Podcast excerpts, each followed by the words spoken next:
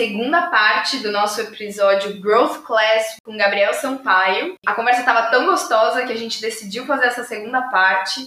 Agora, falando sobre alguns outros temas, exemplos.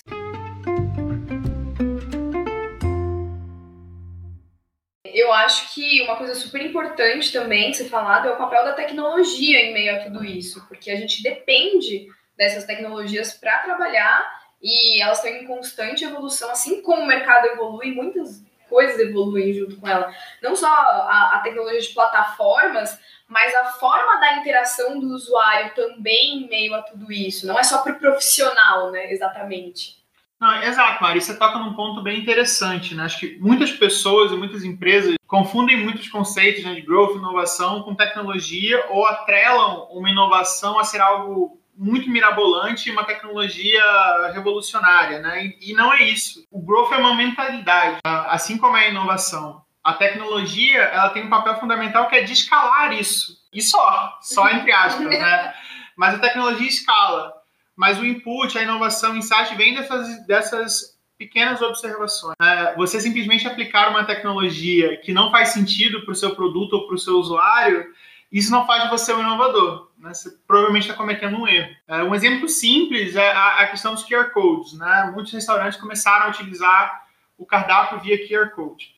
Só que o que muitos fizeram foi colocar, criar um QR code uh, e esse QR code ele abre um PDF que na verdade era o cardápio que o cara imprime no A3. Sobe né? no Google Drive. Exatamente, é o link do Google Drive. Isso não é uma boa experiência, isso não é uma inovação. Você pode até usar a tecnologia para isso, mas isso não faz sentido nenhum. Uh, agora, ao mesmo tempo, você vê outros restaurantes que têm uh, um cardápio responsivo, que você já pode fazer o pedido diretamente uh, pelo aplicativo, já chega na cozinha, você já pode pagar, tem detalhe, tem foto, né? então, nesse caso, mesmo a tecnologia seja a mesma, ah, vou ter um cardápio em QR Code, né? A, inovação vem da aplicabilidade que você dá para aquilo, né? E não necessariamente uma transformação forçada. Ah, QR Code, pega aí o que a gente mandou para gráfica e, e, coloca. Aí o cara não consegue ler, fica dando zoom, tem que chamar o garçom.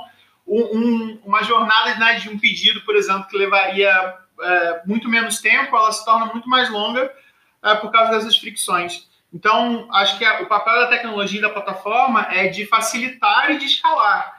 Mas uh, o gatilho disso, né, a inovação, a, a uma estratégia de growth, o hack, né, ele vem dessa observação, de pensar como é que eu consigo fazer um bom uso disso para a vida do meu usuário ser mais fácil e eu conseguir alavancar o meu negócio. Sim, eu acho que um, um paralelo legal que você fez com esse exemplo do cardápio é que traz isso para um, um, cenário um pouco mais simples, né? E, e de que às vezes, por exemplo, você tem que ter um investimento inicial, às vezes, de desenvolver é, um aplicativo para isso, alguma coisa mais simples. Muitas empresas falam assim, putz, mas eu vou ter que desprender a minha verba. Mas e depois lá na frente, né? Trazendo para o exemplo do, do restaurante. Eu vou gastar uma grana inicial para desenvolver esse cardápio, mas quantos garçons eu vou ter rodando no salão, né? Ou quanto eu não vou otimizar o tempo desse garçom, às vezes com a mesma quantidade de pessoas, mas dando um atendimento melhor e criando assim um fiel ao meu restaurante. Muitas vezes isso também é transposto, acho que, para um processo de onboarding, por exemplo, de um usuário. Então, fazer um investimento, de fato, em ter aquele wow moment, no momento em que o usuário está tendo a primeira experiência dele no aplicativo, e o como isso vai, às vezes, me trazer custos de tecnologia, mas o quanto mais ele vai é, estar retido né, dentro do aplicativo, o quanto eu vou economizar nos meus spends de, de aquisição e de reaquisição para esses usuários. Então, adorei esse seu exemplo que traz assim um paralelo muito do nosso cotidiano que a gente está vivendo hoje no dia a dia. Exato, eu acho que a gente precisa é, simplificar muito, né? Tirar alguns mitos de ah, preciso de uma plataforma mega cara, ou os devs que são acho que os profissionais mais concorridos do mercado, né? A gente sabe que existe um gargalo uh, muito grande para conseguir uh, esses profissionais e, e, é difícil escalar em, em, termos de equipe, mas isso não pode virar um, um, um limitador. Né?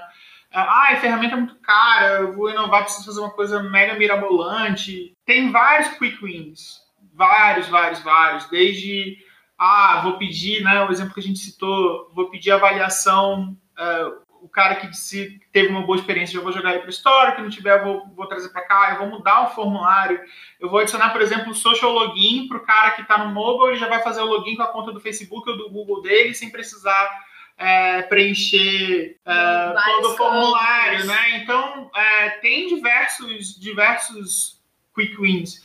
E acho que antes da gente pensar nos mirabolantes e atolar de verba e testar um milhão de canais, não adianta você ter diversos canais se você não está mensurando direito, você nem sabe direito o que está acontecendo. Né? Não adianta você pensar em coisas mirabolantes integrações complexas se tem uma série de fases simples ainda para você percorrer. Uh, tem sim espaço para o mirabolante, para o revolucionário, para desenvolver uma plataforma XYZ e, e resolver problemas complexos, mas o que a gente vê na grande maioria dos lugares é que tem steps muito simples e que é uma questão de falta de percepção de uma visão de usuário.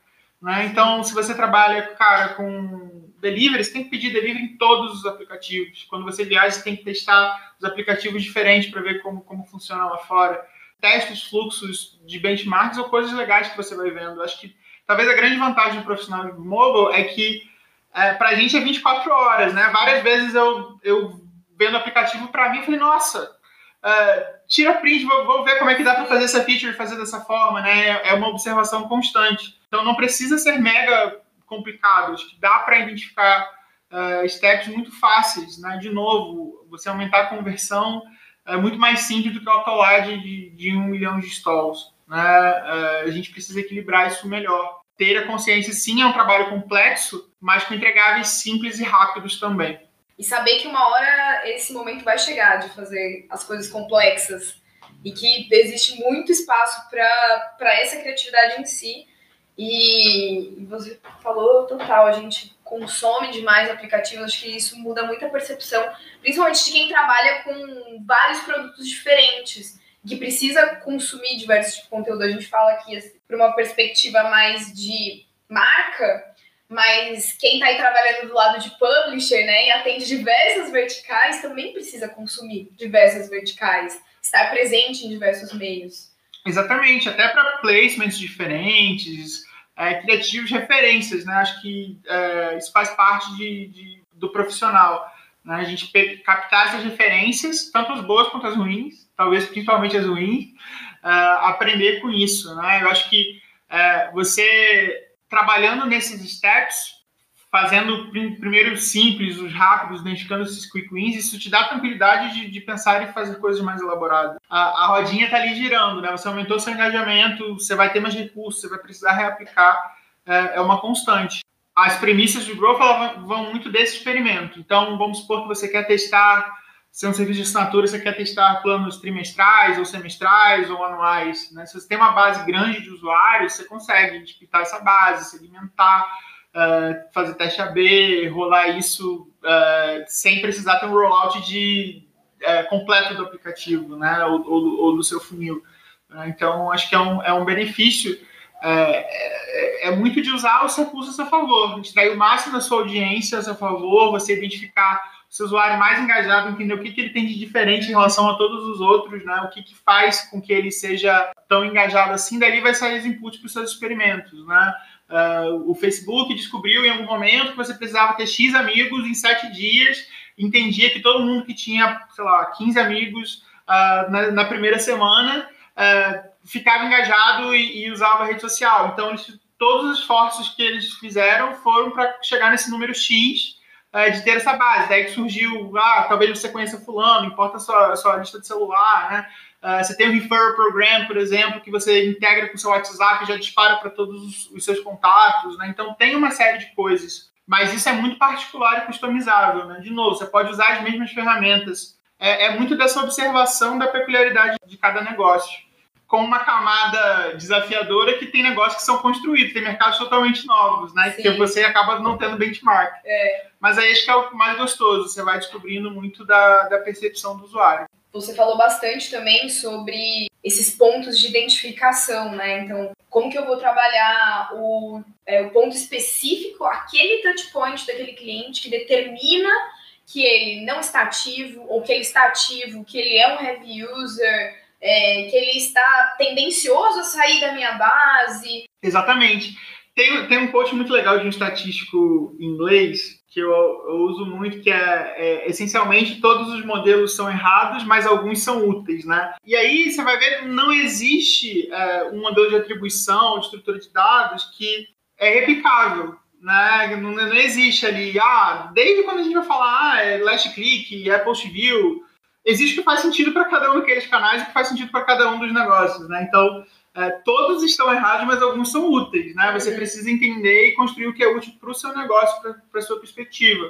Uh, a, a, tomada de decisão, ela vai ser sempre baseada nesses dados, né? E a gente vê as, as empresas que estão se diferenciando justamente por isso, né? Eles construíram algo útil para aquele negócio.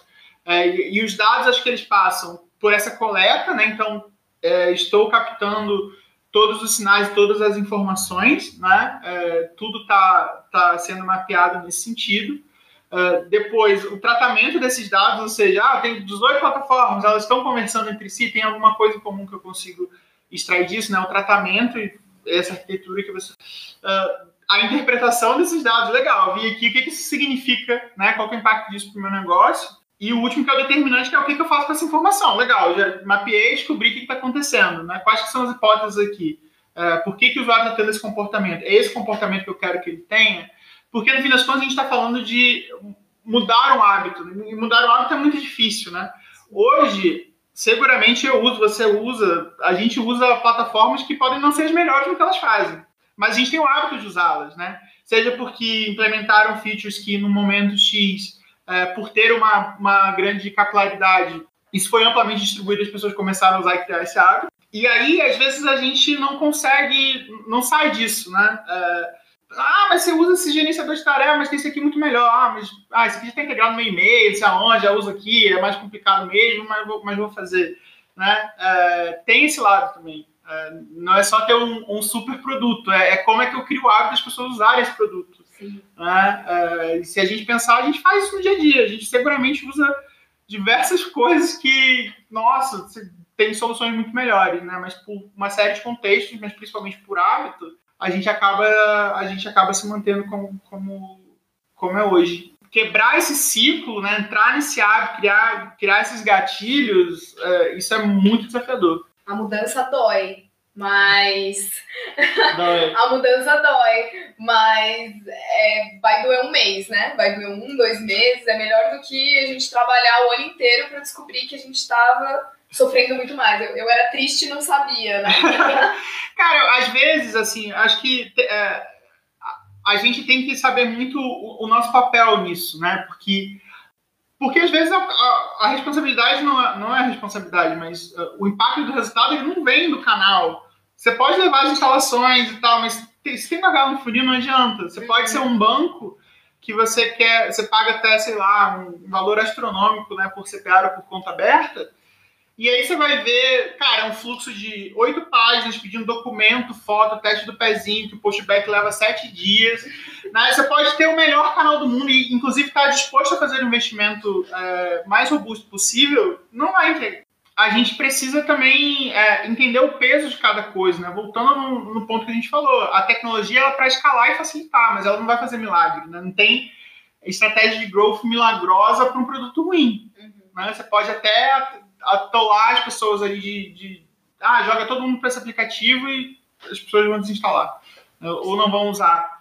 Entender esses papéis, usar a tecnologia como aliado, não é como bengala, não é como único responsável, não é esperando algo de outro mundo, mas como é que eu conecto os meus desafios de negócio com as tecnologias disponíveis? Ah, preciso aumentar meu engajamento, legal. Minha observação de jornada é essa. Que soluções existem no mercado, ou até dentro de casa mesmo, do tipo, ah, não quero botar grana em retarget, eu vou tentar aumentar a frequência do push. Eu vou tentar aumentar a taxa de opt-in de push notification para eu conseguir falar com esse cara, porque eu vi que meu opt-in está baixo. É, às vezes a solução está dentro de casa. Exato. Às vezes você acha que o push também faz mais sentido porque está dentro de casa e de repente às vezes é uma solução um pouco mais barata, mas de repente você vê que a pessoa para aquele produto específico não quer receber push. E é muito mais fácil apostar em cercar esse usuário através de outros meios. Então, nisso também o teste é super válido para entender o que, o que funciona. E de repente pode até ser mais caro, mas se isso vai trazer um, um um aumento do LTV, né, do cohort afins desse usuário, de fato vale a pena investir.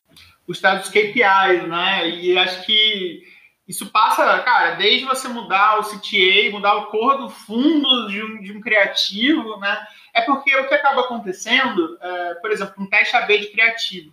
Ah, é melhor fundo azul ou fundo vermelho? Isso para causar um impacto, até para você ter resposta, você precisa de uma escala mínima, né? Então, é, tem testes e hipóteses que vão se aplicar quando você trabalha com escala e outros que, cara, ah, melhorei meu. Tirei esse campo aqui que eu nem precisava, estou pedindo aqui, não faz sentido nenhum, tem um step a menos para o usuário. Isso vai causar impacto se você tiver mil, dez mil ou um milhão de, de usuários, né? Você já, você já vai conseguir mensurar isso de forma mais fácil. Né? Então, algumas coisas dependem. E aí, de fato, chega um momento, cara, já testei tudo, já otimizei meu funil, vou testar aqui se o botão com essa, com essa fonte aqui fica melhor, se eu coloco nesse lugar, né? É, é o exercício constante. É, atacando as principais dores e, e voltando no loop. Vou, loop. loop famoso loop, de aumentar o engajamento, para aumentar a receita, e aí isso vai fazer com que você, você consiga é, pagar um CAC mais caro, entre aspas, nominalmente mais caro, mas que na uhum. relação CAC-LTV é, isso se sustenta. É, caro e barato é muito É muito relativo. Muito é muito relativo. relativo. É, é uma discussão, ah, mas meu CPA, ah, mas não sei o quê. Então, assim, tem bastante nuances aí. Né? É, bem, é bem complexo. Sim. O que faz sentido para o meu modelo de negócio. Às vezes o benchmark não é tão benchmark. Exato, os modelos, é, os modelos são todos errados, eles são úteis, né? Voltando nisso. Acontece bastante. Então, voltando atrás na questão do hábito. Cara, você deve lembrar, sei lá, cinco anos atrás, não sei, todo mundo que tinha iOS um belo dia acordou com, com algo do YouTube. Sim. Todas as vezes que eu entrava no carro, Todas as vezes, YouTube. eles usaram a distribuição. A Apple faz isso até hoje, inclusive, né? Você, você tá, conecta um fone Bluetooth, ele já começa o Apple Music, ninguém nem apertou nada, já, já começa a tocar o Apple Music. não dá, não dá para desabilitar. Se alguém souber como, por favor, me fala. Mas, assim, e, e, eles usaram uma distribuição gigantesca mas forçaram uma coisa. Nem todo mundo queria consumir aquilo, ninguém entendeu absolutamente nada do que estava acontecendo. Aí você tem um Spotify que ele é referência num modelo freemium que tem uma altíssima retenção. Uh, por quê? Porque começou nas playlists recomendadas, foi identificando alguma série de outras coisas, uh, foi dando liberdade customizada, foi usando os algoritmos a seu favor. Tem, tem um case muito sólido nesse sentido. E não simplesmente usou de uma distribuição em escala para, ah, toma aí, uh, vamos lá. E você vê até os outros competidores que fizeram esse movimento. Ah, tem artista exclusivo aqui, ou streamer específico. Cada um acaba tendo seu lugar. Mas o que determina, no fim das contas, quem ganha essa corrida é a atenção, né? Como que eu, o Spotify criou esse hábito nas pessoas. E para os competidores é muito difícil quebrar isso. Uh, e aí surgem outras alternativas. Ah, vou empacotar num, num outro pacote de assinatura, vou entubar um, um álbum aqui do YouTube, vou ter um artista exclusivo. Você começa a tentar encontrar outros caminhos, baseado nesses bens. Né? Então, nem sempre você ter uma grande distribuição é, é, é o seu fator primordial. Você pode, se a estratégia é errada, vai tudo por água abaixo. Vai tudo por água abaixo.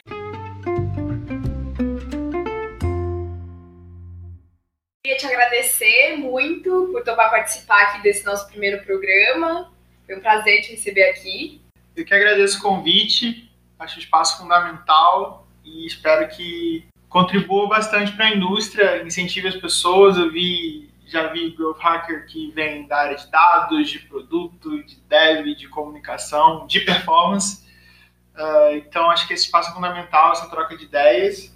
Agradeço bastante e vou seguir acompanhando. Ai, que bom. Vocês também. Então já segue aí o nosso podcast. A ideia é a gente ter pelo menos uns dois podcasts por mês com convidados que sejam assim, de uma forma mais íntima, de uma forma descontraída e que agregue de maneira geral para todos os tipos de público, tanto quem está entrando aí no mercado, como quem já está aqui há um tempo. Muito obrigada para você que escutou a gente aqui até agora e nos vemos na próxima.